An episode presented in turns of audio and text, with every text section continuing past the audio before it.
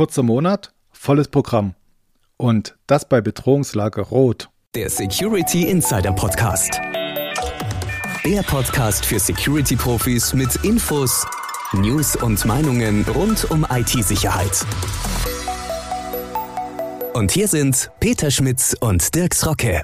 Hallo und herzlich willkommen zum Security Insider Podcast. Für Sie am Mikrofon ist Dirks Rocke und bei mir im virtuellen Studio sitzt wieder Peter Schmitz, Chefredakteur von Security Insider. Hallo Peter, grüß dich. Hallo Dirk und hallo liebe Zuhörerinnen und Zuhörer. Schön, dass Sie wieder dabei sind bei unserem etwas verspäteten Rückblick auf die spannendsten Security-Themen des Februars. Genau, du sagst etwas verspätet und da haben wir schon unser erstes Problem, denn eigentlich hatten wir diesen Monatsrückblick für Februar ja zurückgestellt, um zeitnah unser Gespräch mit Klaus Landefeld vom ECO zu veröffentlichen. Da ging es um die aktuelle Anhörung zum IT-Sicherheitsgesetz 2.0 am 1. März.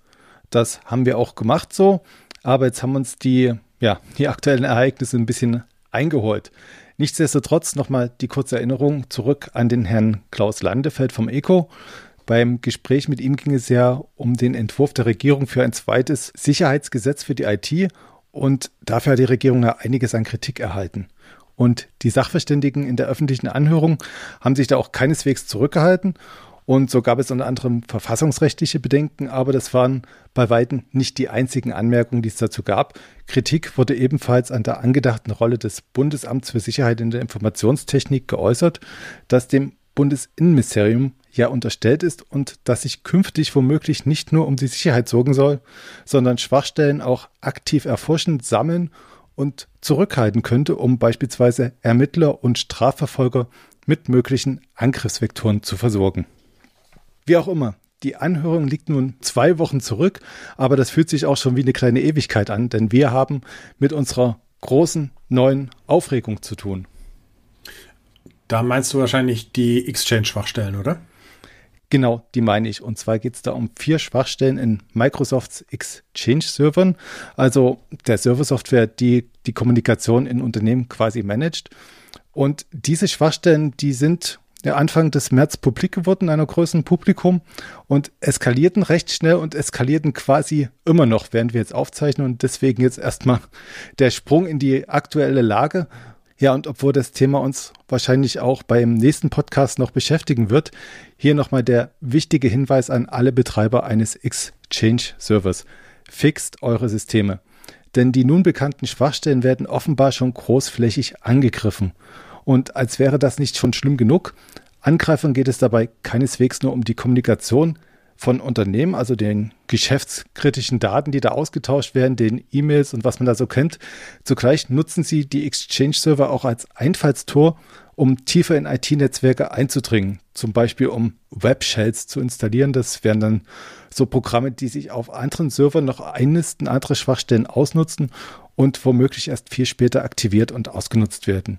Also das Patchen allein reicht nicht. Admins müssen auch sicherstellen, dass die Eingreifer nicht schon sehr viel tiefer mit Schadsoftware ins Netz eingedrungen sind.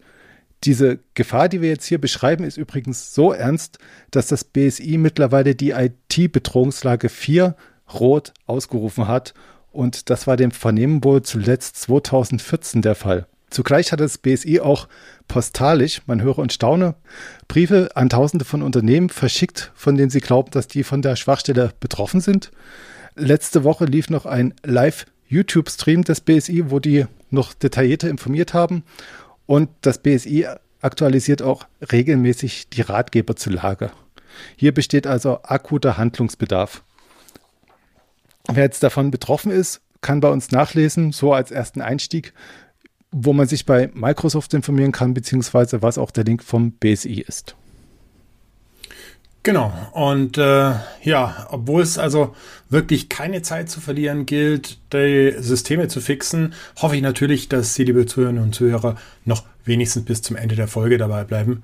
Und äh, Dirk, lass uns doch noch einmal zurückkommen zum IT-Sicherheitsgesetz und äh, zum BSI.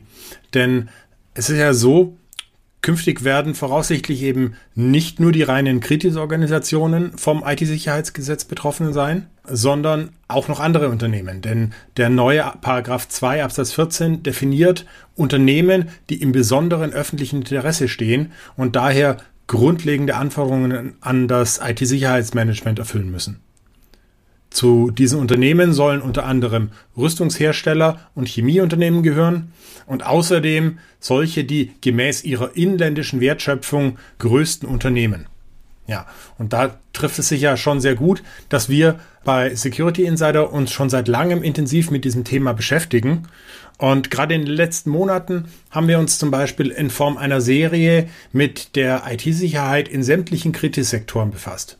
Dazu haben wir mit Vertretern von Organisationen aus den Bereichen Energie- und Wasserversorgung, Banken und Versicherungen, Transport und Verkehr, Medien und vielen anderen Sicherheitsspezialisten gesprochen. Und es lohnt sich sicher, auch für Security-Experten von Unternehmen, die eben nach dem neuen IT-Sicherheitsgesetz unter die Regelung des Paragraph 2 Absatz 14 fallen könnten, mal einen Blick auf die Serie zu werfen, um zu sehen, wie das denn Firmen aus den neuen Sektoren der kritischen Infrastruktur angegangen sind. Zum Abschluss unserer Serie haben wir übrigens im Februar ein Gespräch mit Nadine Nagel, der Leiterin der Abteilung Cybersicherheit für Wirtschaft und Gesellschaft beim Bundesamt für Sicherheit in der Informationstechnik geführt.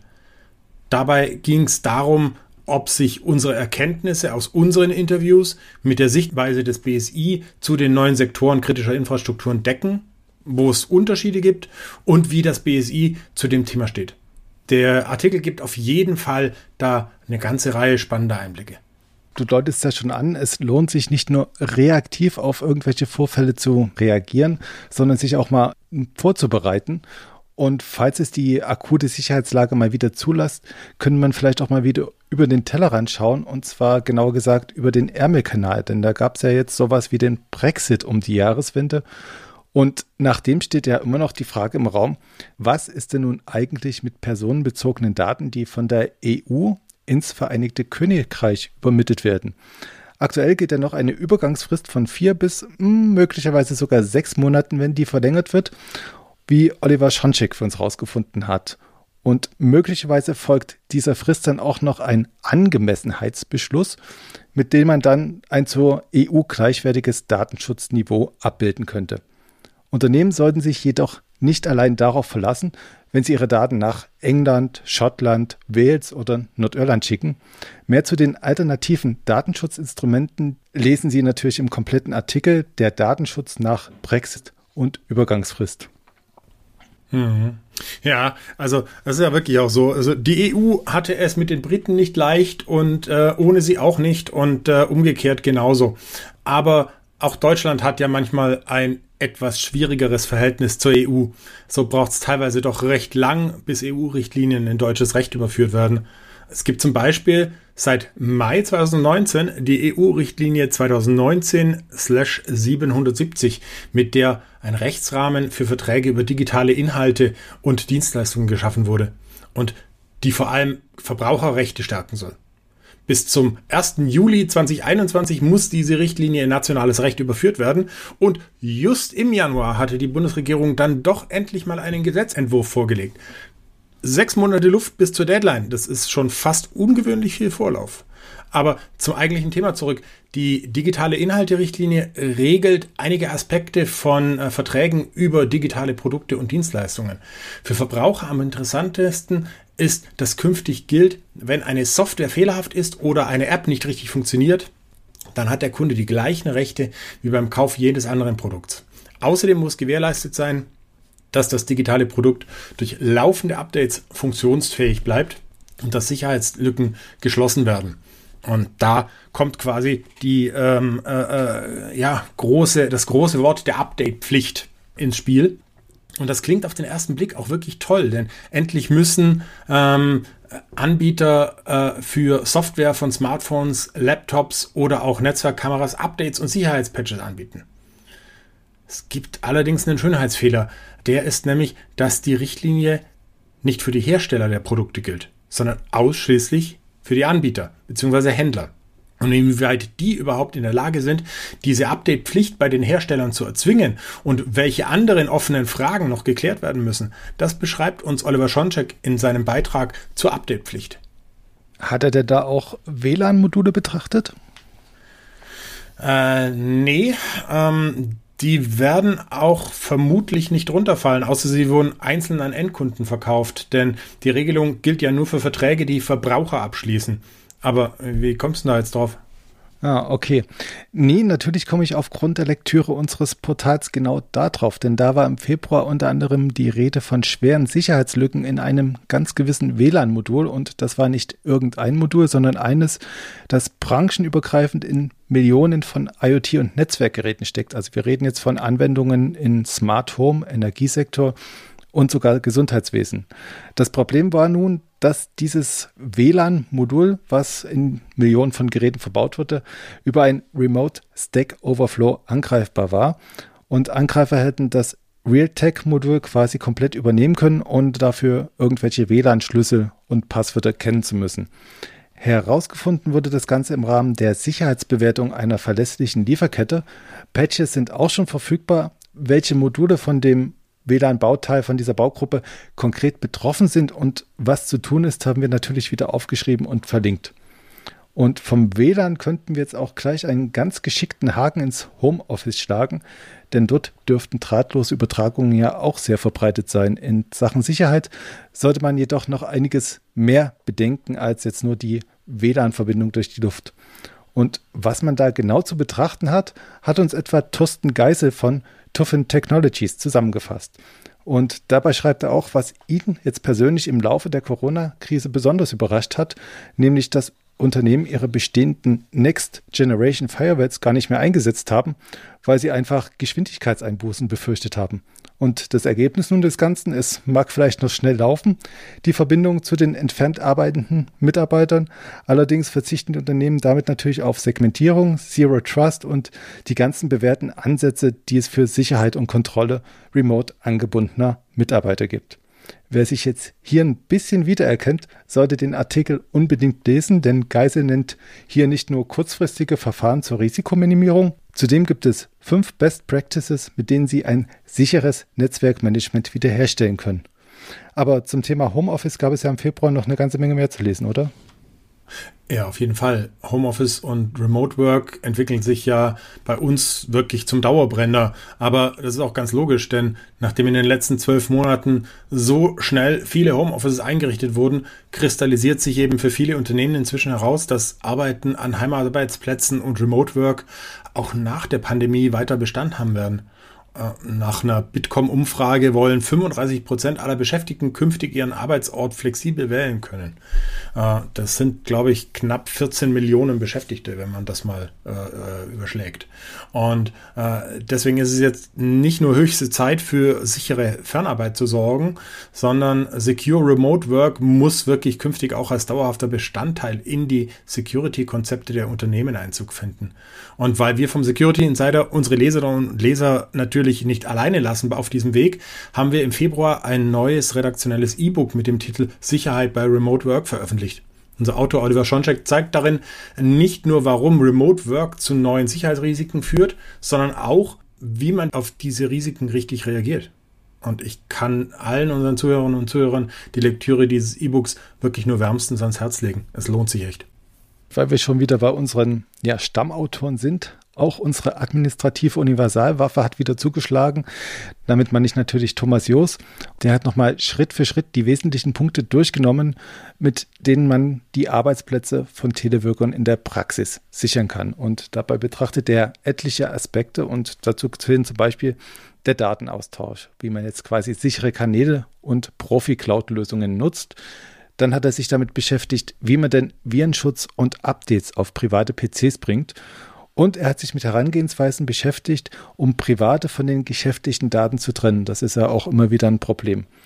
Gewürzt hat er den Beitrag mit diesen ganz konkreten Hilfestellungen, auch mit anschaulichen Screenshots. Also da lohnt sich ein Blick, wer die Systeme von Teleworkern, remote arbeitenden Mitarbeitern sichern will, der findet damit bestimmt einige Anregungen.